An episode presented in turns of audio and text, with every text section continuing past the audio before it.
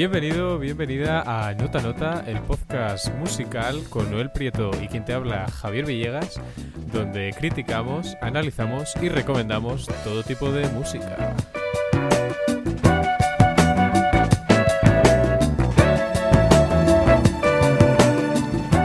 ¿Qué nos espera, Noel, en la próxima media hora de programa?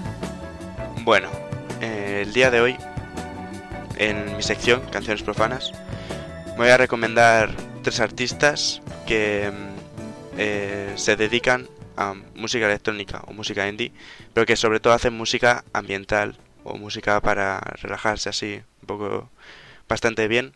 En la sección El Aula, la sección de mi compañero, vamos a, bueno, va a analizar el segundo capítulo del libro que presentamos eh, la semana pasada. Y en la eh, última sección, doble barra, como ya todos sabemos, vamos a presentar un tema del que improvisaremos o del que debatiremos bastante fresco. Pues sin más dilación, vamos ya con canciones profanas.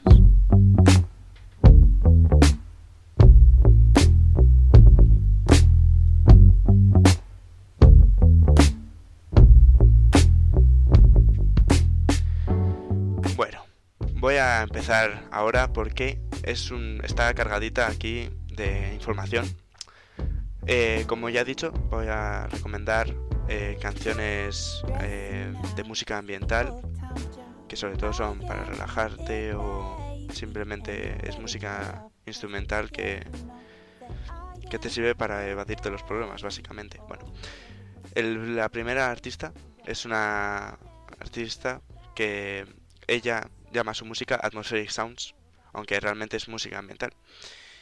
Aunque también se puede catalogar como indie o música alternativa. Su nombre es Brumes y es de Portland, Oregón.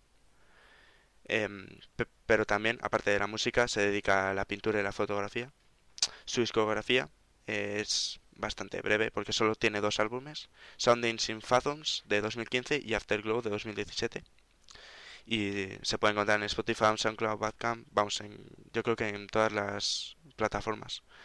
Es muy recomendable para escuchar si te quieres relajar, ya que mezcla sonidos suaves de sintetizador, guitarra, arpa, voces y ocasionalmente violín, con una armonía que consta de pocos acordes, pero con un pulso armónico muy lento, es decir, que a lo largo de la canción mejor dura 5 minutos y en un minuto hay dos acordes solo, que la verdad es que relaja bastante. Vamos a escuchar Be Still del álbum Afterglow.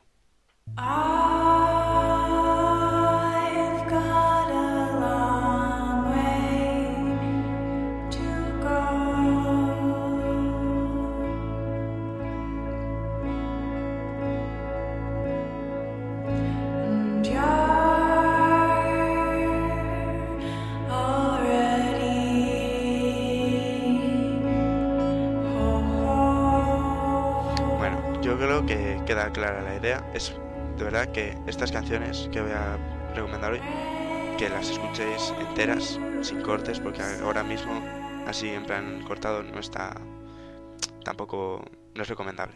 Bueno, el segundo artista es Brandon Allen, que no hay que confundirle con el saxofonista o los hay varios cantautores, que es que hay muchos Brandon Allen, pero este eh, es un Brandon Allen del que no hay información, solo hay un disco de música electrónica. Es un EP de cuatro canciones. Em, se llama Ascend into Space. Es de 2016. Y la verdad es que eh, cada una de las cuatro canciones es una, eh, un estilo dentro de la música electrónica eh, distinto totalmente.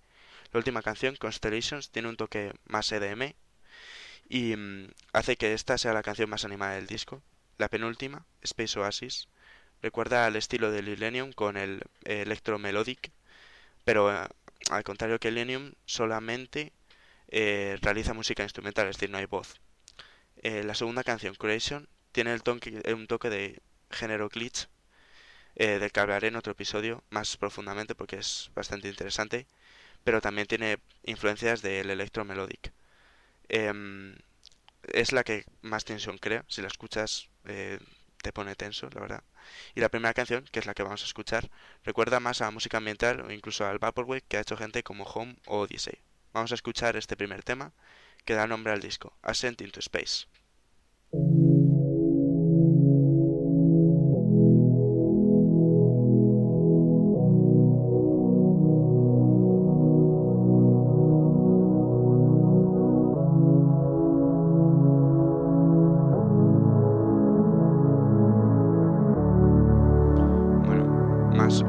Diciendo que es que estas canciones las tienes que escuchar enteras porque no se puede cortar en medio minuto o un minuto. Es, es una obra completa, no, no hay fragmentos. Bueno, en tercer lugar voy a recomendar a otro artista que de los tres de hoy es el más conocido. Hace música electrónica, pura y dura, que como en anteriores casos se puede entender como música ambiental, algunas canciones, otras no, pero de hecho hace también EDM y género glitch, es decir, que es un artista bastante completo. El álbum que, del que vamos a hablar hoy cuenta con tres canciones, utiliza la guitarra y muchísima reverb que hace que cuando lo escuches en un volumen sobre todo bajo o tampoco muy alto, hace que eh, te sientes inmerso en las canciones. Vamos a escuchar la canción eh, más famosa, em, que se llama Around, y además está presente en la host del juego Hotline Miami 2, que es un juego muy recomendable. Vamos a escucharla.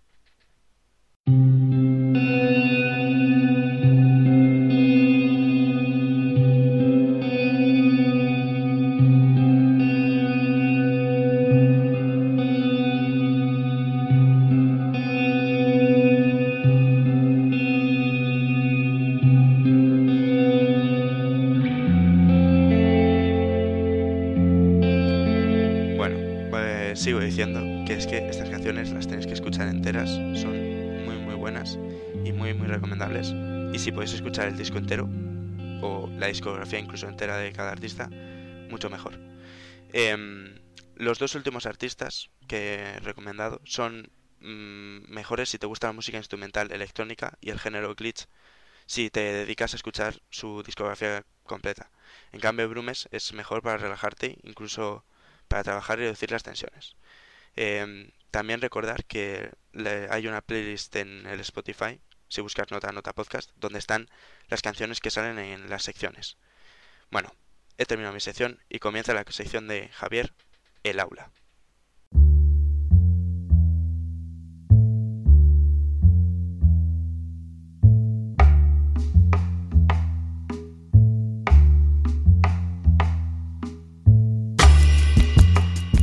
Efectivamente, vamos ya con la sección del aula, donde vamos a hablar del segundo capítulo del libro que presentamos la semana pasada, Armonía del siglo XX, de Vincent Persichetti. Eh, veremos un poco cómo presenta los modos de las escalas, eh, escalas más extrañas que analizaremos la semana que viene, porque este capítulo se va a dividir en dos, y cómo jerarquizar ese tipo de escalas y de modos.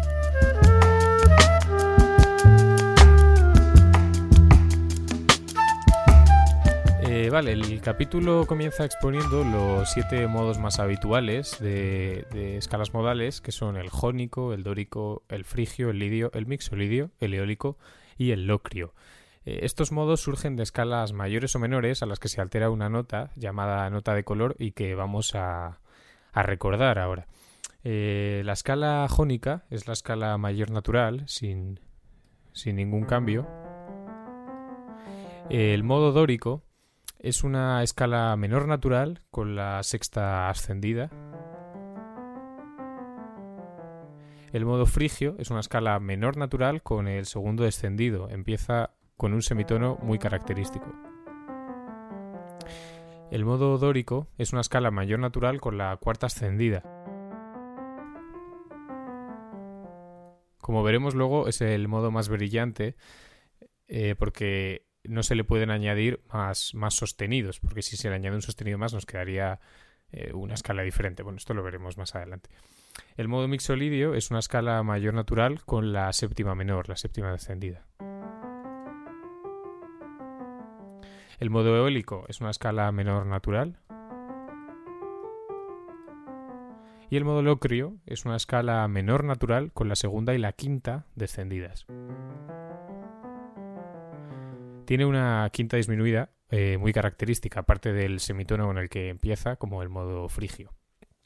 De los siete tonos, eh, de los siete modos, perdón, Persichetti se empieza centrando en el lidio, el mixolidio, el dórico y el frigio, que pueden usarse, como todos, tanto melódica como armónicamente, un punto este último que será en lo que se centre Persichetti y que vemos en ejemplos muy habituales de todo tipo de música. Eh, todos estos modos también pueden jerarquizarse en acordes principales o acordes secundarios. Los principales son siempre la tónica, más los dos acordes, uno mayor y otro menor, que incluyen la nota de color, y el resto son acordes secundarios.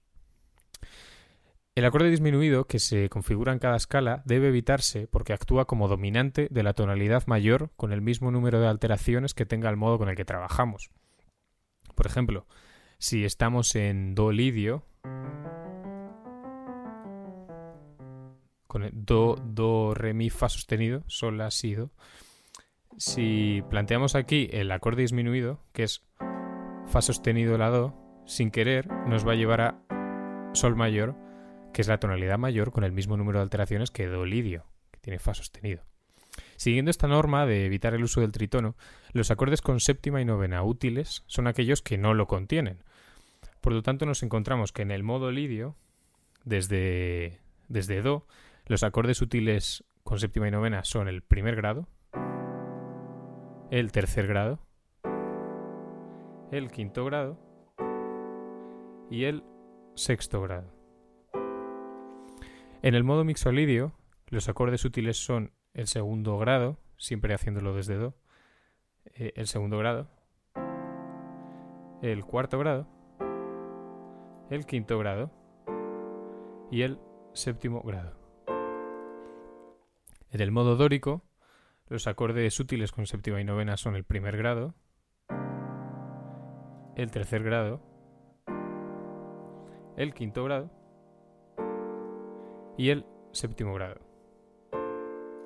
Y en el modo frigio, los acordes útiles son el segundo grado, eh, perdón, el segundo grado, el cuarto grado, el sexto grado y el séptimo grado.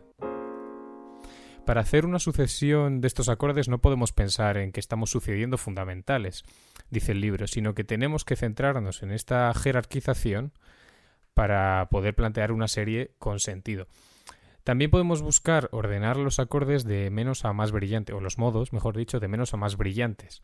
Y es un poco lo de lo que comentábamos antes. El modo más oscuro es el modo locrio, porque no se le pueden añadir más bemoles, ¿no? No se le pueden añadir más alteraciones en menos, que se llama.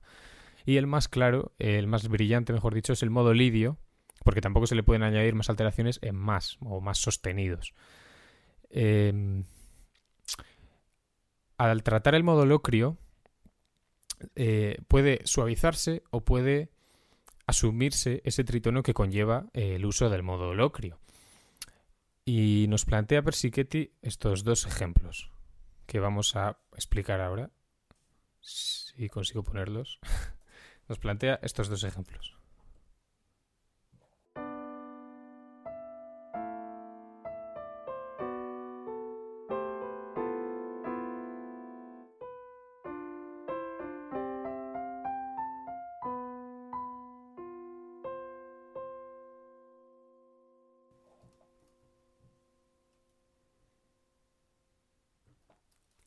Este ejemplo eh, es bastante interesante porque plantea todos los, eh, todos los modos de suavizar el tritono que, dice el libro. El primero es suprimir la quinta, que escuchamos en este acorde de, estamos en el modo locrio de si, escuchamos en este acorde de si sin quinta. Aquí plantea un acorde de quinto grado del modo locrio de si con séptima, Aquí asciende la quinta para hacer una especie de si menor. Y aquí hace una especie de acorde sus 4 al añadir una nota si, mi, fa en vez de si, re, fa. Aquí plantea una primera inversión del acorde, del acorde de primer grado, en primera versión.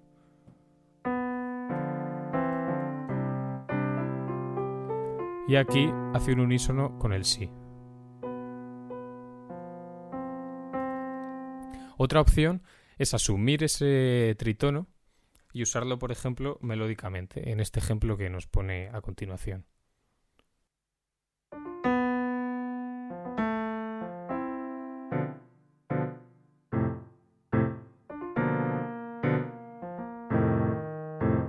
Bueno, y que continúa, solo, solo viene este pequeño fragmento en el, en el libro. La interacción melodía-acompañamiento puede plantearse de varias formas. Se puede hacer un fragmento puramente modal, cuando la armonía y la melodía tienen un mismo modo y un mismo centro tonal. Puede hacerse un fragmento polimodal, cuando interactúan dos modos simultáneamente.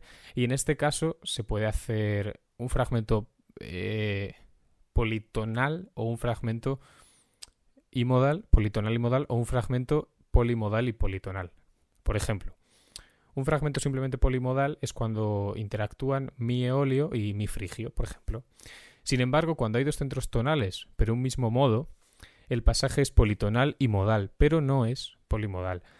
Por ejemplo, si interactúan re bemol lidio y sol lidio. Cuando hay dos modos distintos sobre dos centros tonales, al mismo tiempo el pasaje es politonal y polimodal. Por ejemplo, si, interactúan do sostenido frigio y do dórico. La melodía también puede fluctuar entre modos y supeditar los cambios de los centros tonales de la armonía, aunque no necesariamente. Si se cambia de centro tonal ocurre una modulación tonal, pero si solo se cambia de modo eh, ocurre un intercambio modal. Y hasta aquí la sección de hoy. Vamos ya con doble barra.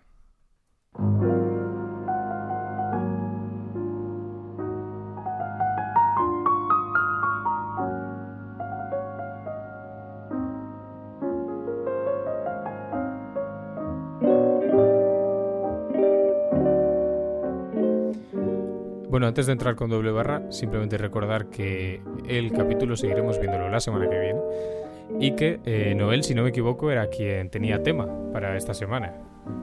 Soy yo el que propone el tema esta semana y el tema eh, creo que puede ser extenso y dar para otras secciones de doble barra, así que lo he eh, seleccionado un poco que es eh, la música en los videojuegos, pero no en eh, la melodía, es sino en cuanto a la inmersión en el videojuego. Es decir, eh, la música ayuda a que te sientas inmerso en el videojuego o te separa de, de estar jugando. Porque al fin y al cabo, por ejemplo, un juego como por ejemplo Assassin's Creed, tú estás matando a gente y no, no oirías música en la vida real.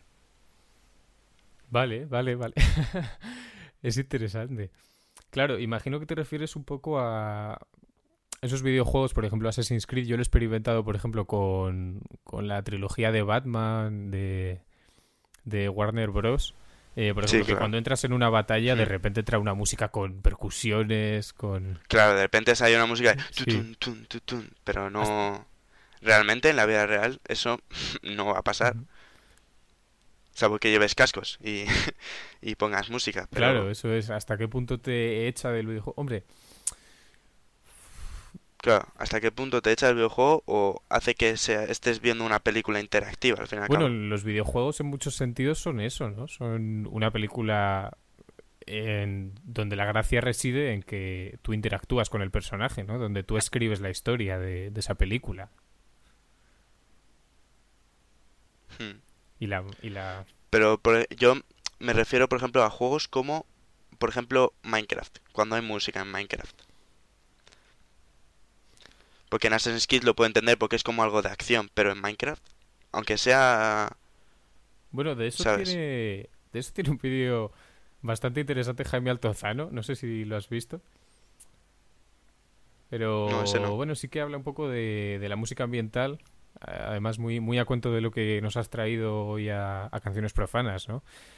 Eh, que es música que surge en momentos aleatorios y que surge con la idea, todo esto lo dice en el vídeo, este, surge con la idea de que en algún momento coincida con algo interesante que hayas hecho, ¿no? Por ejemplo, es música que está programada para que suene en cualquier momento y si hay suerte y justo suena mientras tú estás jugando y está amaneciendo y no sé qué, pues que de repente te haga sentir bien, pero a lo mejor suena cuando simplemente estás buscando diamantes en una cueva, o, ¿sabes?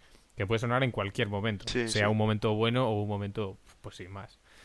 A mí en ese caso sí que sí que me parece que ayuda a la, a la experiencia del usuario. Pero bueno, también depende un poco del momento en el que estés en el juego, ¿no? En juegos en modo campaña y tal, ya digo, en los que te metes en batallas y de repente empieza a sonar una percusión, pues bueno, a mí es una cosa que me da un poco de pereza. Pero a veces también te da el subidón, es que, no sé, depende, depende del momento. Claro, es que es depende también, porque a veces, por ejemplo, yo, yo eso, yo soy muy fan de Assassin's Creed y mm, yo recuerdo, por ejemplo, de a veces estar andando, de repente sonar la música, en plan de batalla, simplemente porque te había visto un enemigo y tú, en plan, estás paseando, ¿sabes? Tranquilamente.